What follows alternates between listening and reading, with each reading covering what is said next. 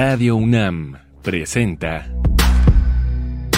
Un espacio para el diálogo y la suma de ideas. Escuchar y escucharnos. Construyendo igualdad.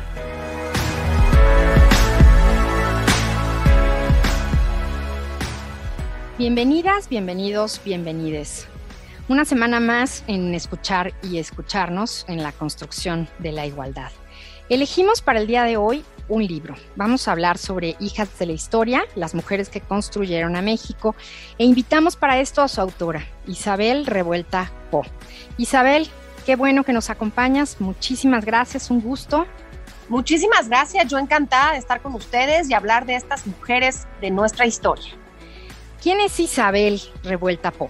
Isabel Revuelta Po es una mujer enamorada de México. Me toca el privilegio de escoger mi historia porque mi padre era ingeniero de ICA, entonces yo regreso a vivir a mi país cuando tenía casi 11 años.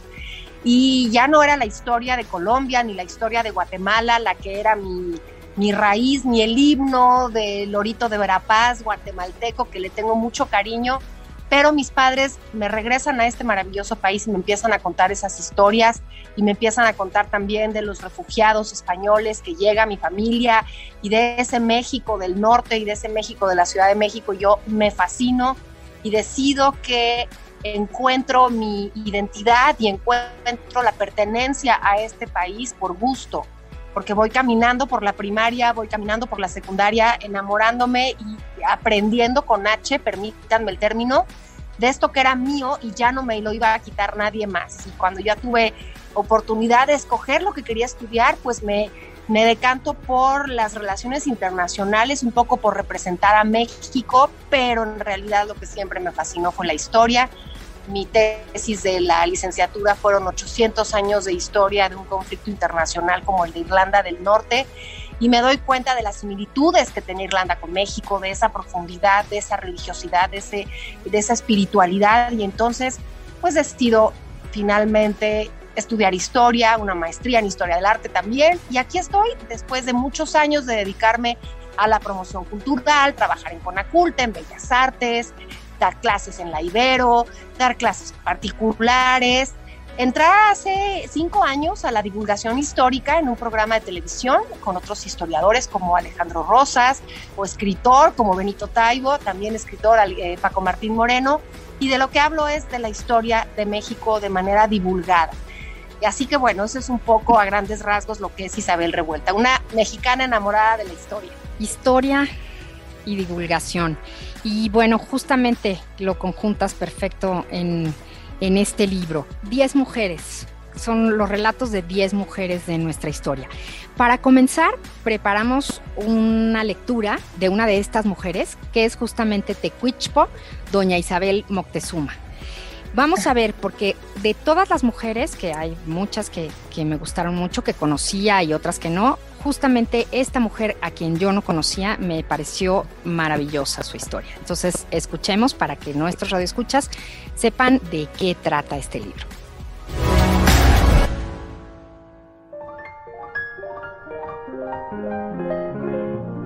Nació Izcazochil Tecuichpo y murió doña Isabel de Moctezuma.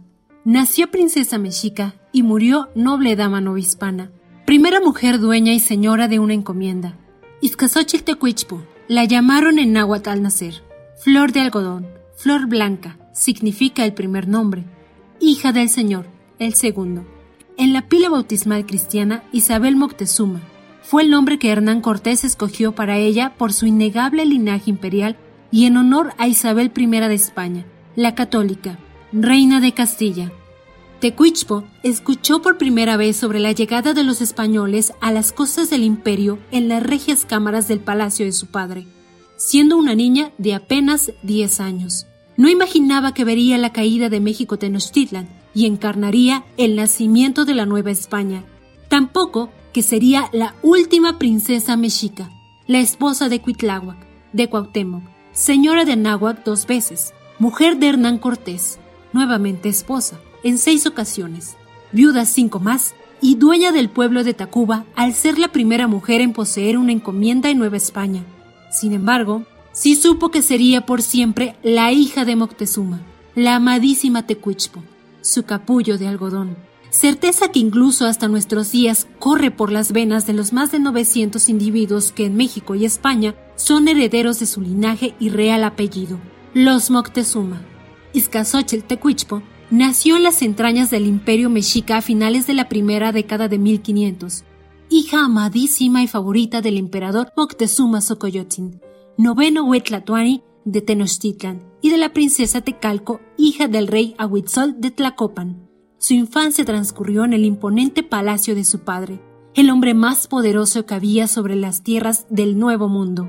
Tehuichponzin, con el reverencial Sin, era su primogénita y a todas luces su hija predilecta. Gozó de la ternura, el afecto y el amor de su padre, a pesar de los estrictos cánones y el rigor con que se educaba a las jóvenes mexicas.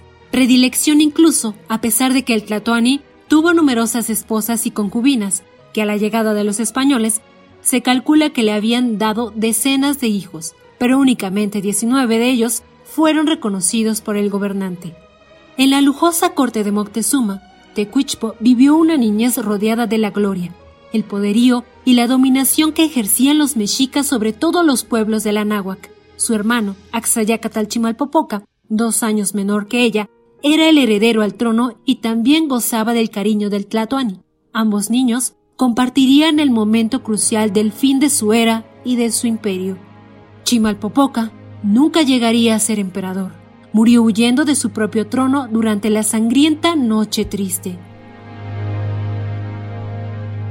Bueno, pues así como, como la historia de esta mujer con dos, dos vidas en una, hay muchísimas más cosas que contar en nuestra historia, muchísimas mujeres que estuvieron y que escribieron nuestra historia.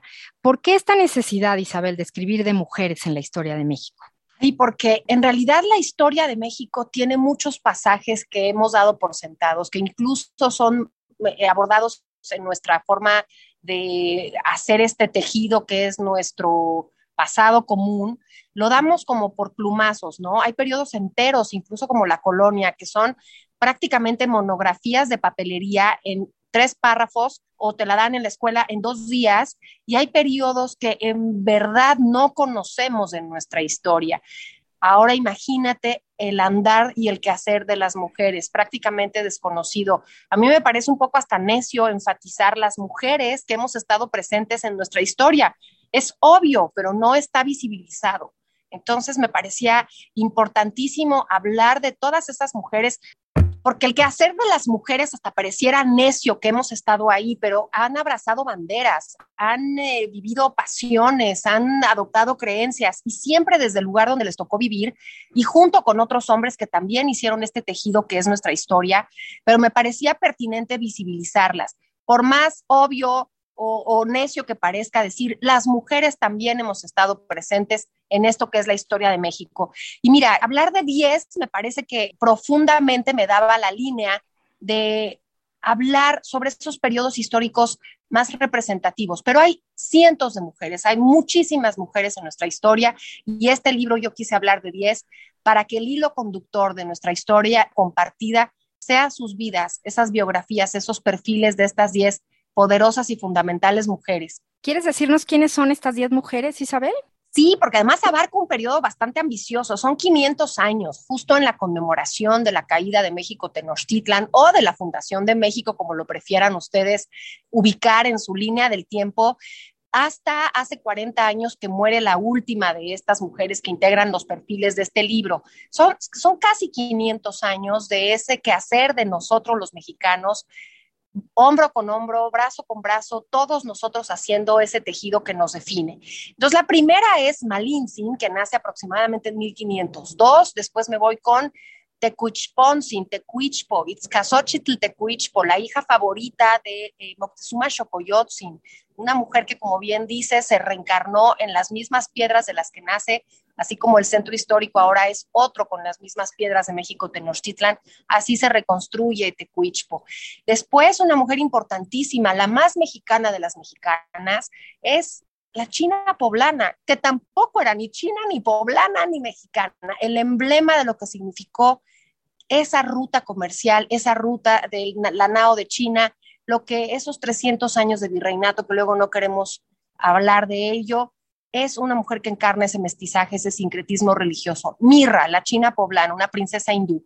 Después, la inconmensurable Sor Juana Inés de la Cruz, el barroco en absoluto, pero una mujer a la cual no la dejan estudiar en una universidad y prefieren ser monja antes que dejar de estudiar y ser lo que quería, para después pasar a una independencia, a un México de estos mexicanos ya arraigados, criollos, nada más y nada menos que la güera Rodríguez.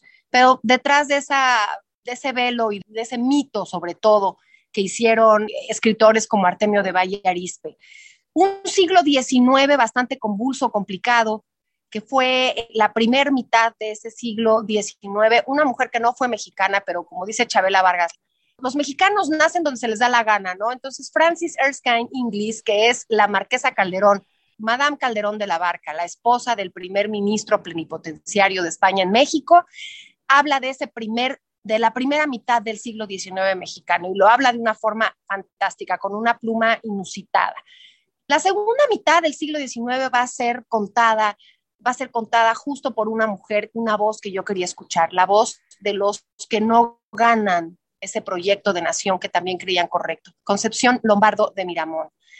Concha Lombardo, eh, esposa de Miguel Miramón, que creían en un proyecto distinto al que, al que ganó, por eso no lo sabían ellos en ese momento. Quería yo darle voz a esos otros mexicanos también, que gracias a los que se... ¿Quiénes eran esos que se oponen, que después son los que ganan, los liberales, a quienes se le opusieron? Y esa es la voz de Concha Miramón.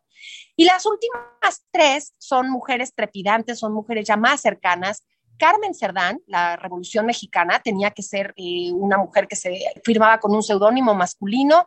Y después esta mujer muy poderosa, muy conocida, Antonieta Rivas Mercado, que en su corta vida vive con una forma, como un huracán que hay que poner ese inicio del siglo XX, para terminar con la mujer que encarna un poderoso, pujante y moderno México de los años 1930, 1970, que muere, que es Dolores del Río. Esas son las 10 mujeres que integran este libro de Las hijas de la historia. Un recorrido del México prehispánico hasta el Porfiriato Revolución y siglo XX, como bien nos dices. Isabel, elegimos una canción para hacer una recomendación musical el día de hoy y la elegimos por el nombre y por las muchísimas mujeres que menciona. Y esta canción se llama Histórica. Es de Sara Hebe, poeta urbana, que le pone rima a la realidad. Es una hip hopera argentina. Ella llegó al hip hop luego de pasar por el teatro y la danza. Comienza a componer en forma autodidacta y su música es una mezcla de rap, hip hop y reggaetón. Vamos a escuchar Histórica.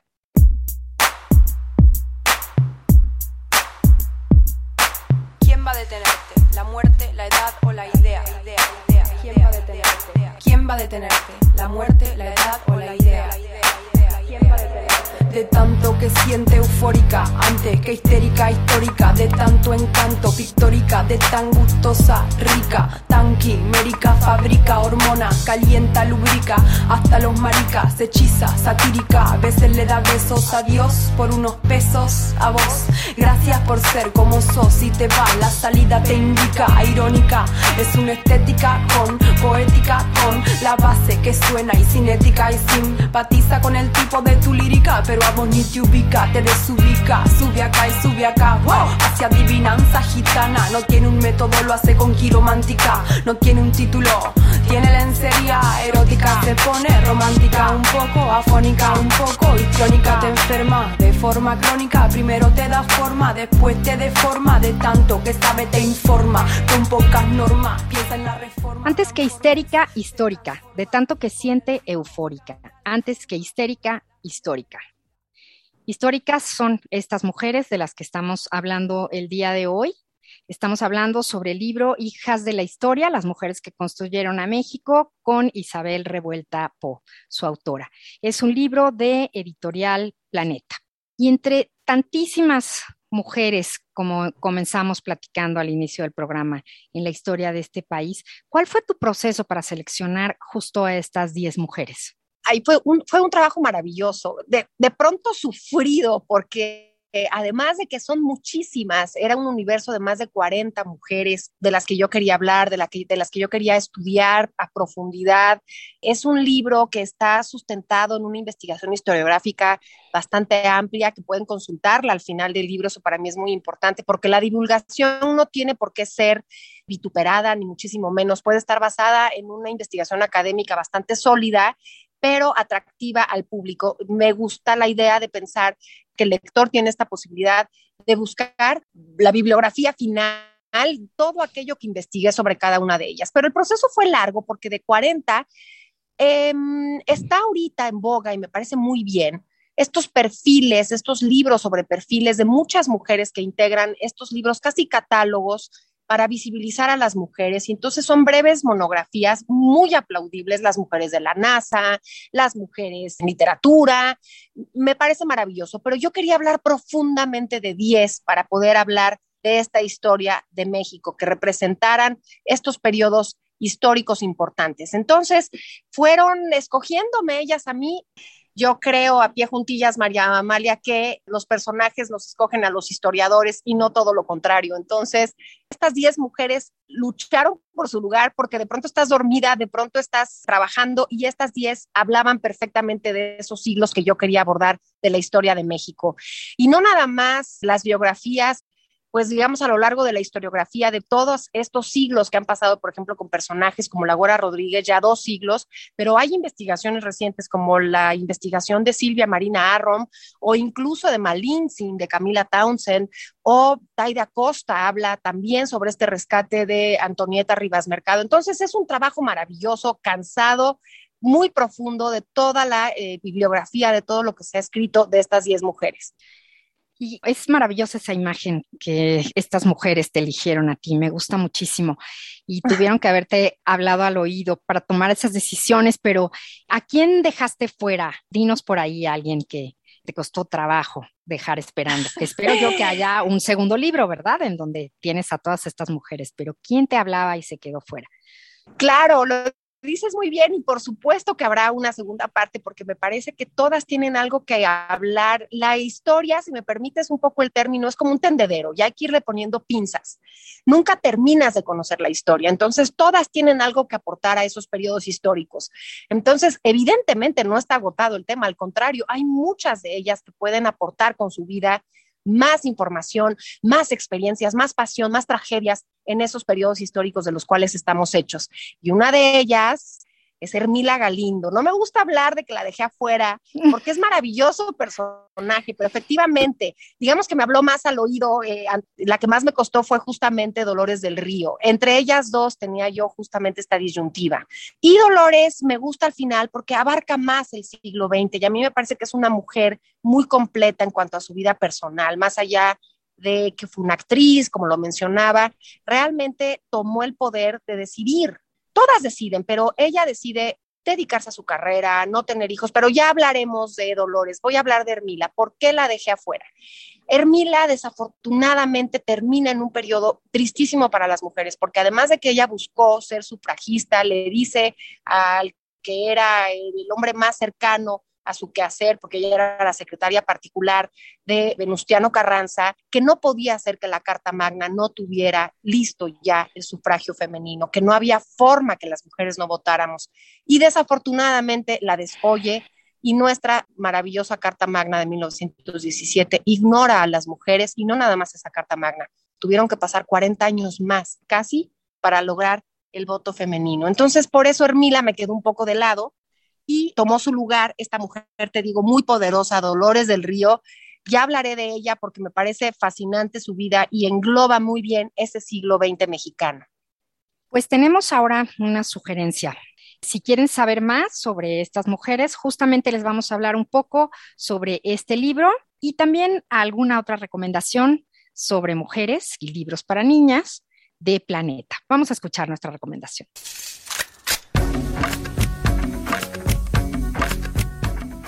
Hijas de la Historia. Es una investigación de 10 mujeres que marcaron el pasado de México. Trabajo realizado por nuestra invitada de hoy, la divulgadora en historia Isabel Revuelta. Puedes encontrarlo en cualquier librería editado por Planeta.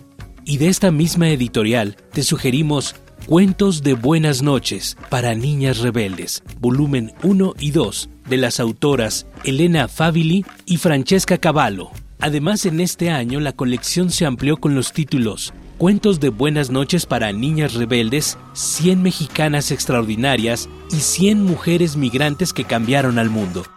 Y si lo que quieres es llenar tu biblioteca, agrega los libros. Ada Lovelace descifra el código. Madame Walker funda una empresa.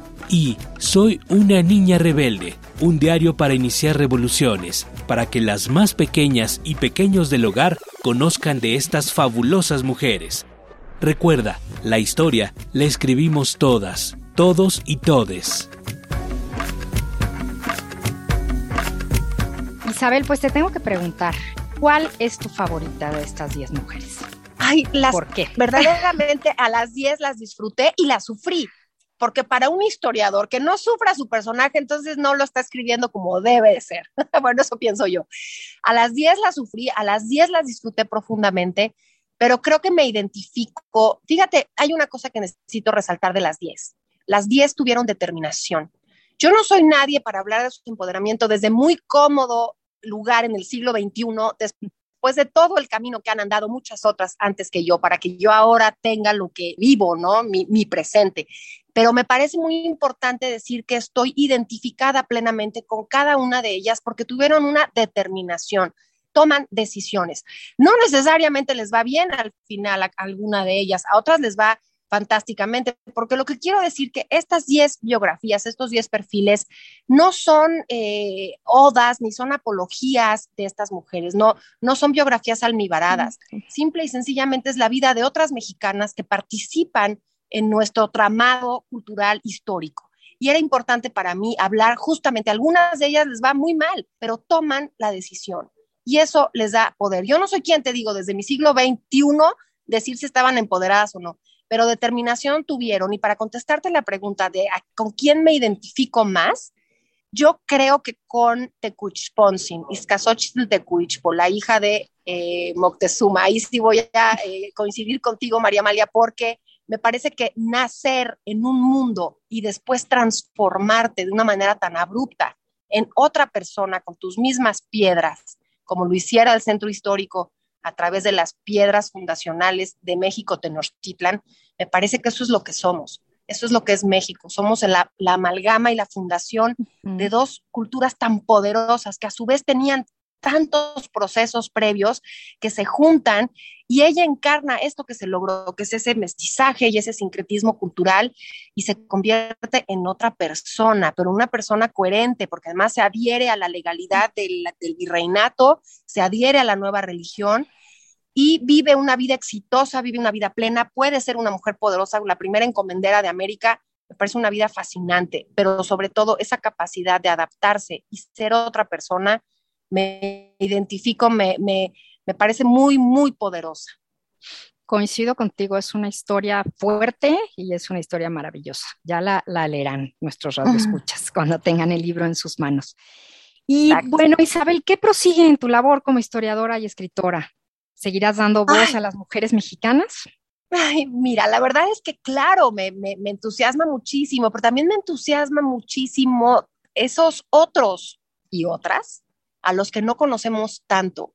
Insisto, hemos sido más época México virreinal que incluso México independiente. Ahora es un buen momento para hacer esas paces. Mexicanos al diván, hagamos las paces con todos nuestros periodos históricos. No hay periodos eh, mejores que otros o malditos o periodos que hay que enterrar.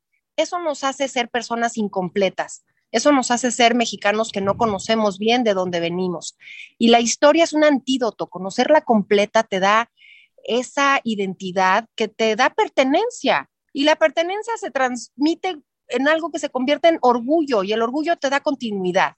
De alguna manera, lo que es la historia es ese antídoto, ese antídoto para poder transitar al futuro.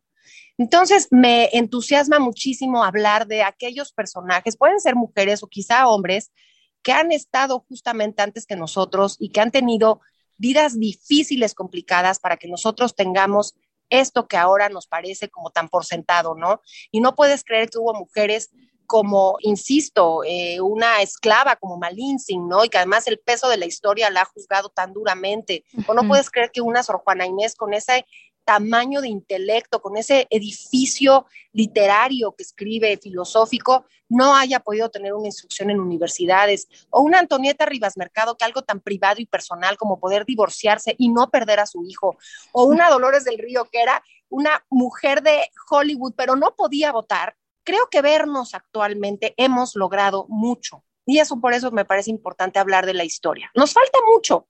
Dentro de 100 años hablarán algunas de nosotras, y dirán, esas mujeres de inicios del siglo XXI que tenían unos debates sobre su cuerpo, sobre sus decisiones, ¿cómo es posible? Entonces, todas somos hijas de la historia y yo creo que por ahí seguirá mi labor de, de divulgación, porque es por ahí como historiadora que quiero conocer todos aquellos que estuvieron antes que nosotros para darnos lo actual, ese México que somos ahora, hombres y mujeres que nos dieron esta historia nuestra.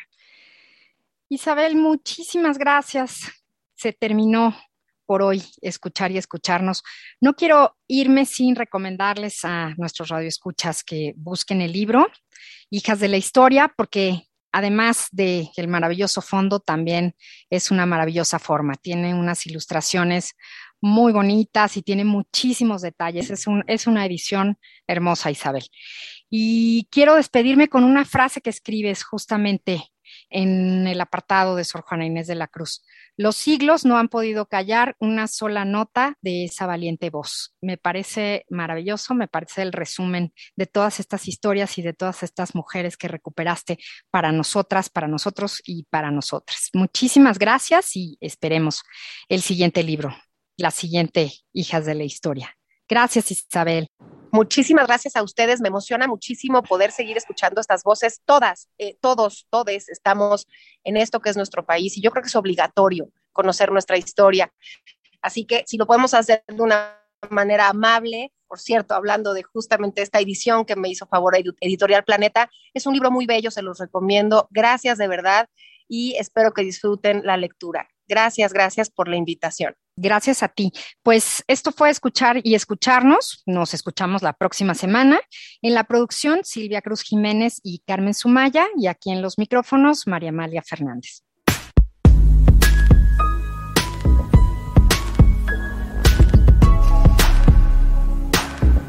Radio UNAM presentó Escuchar y escucharnos. Construyendo igualdad para entendernos todos, todas y todes.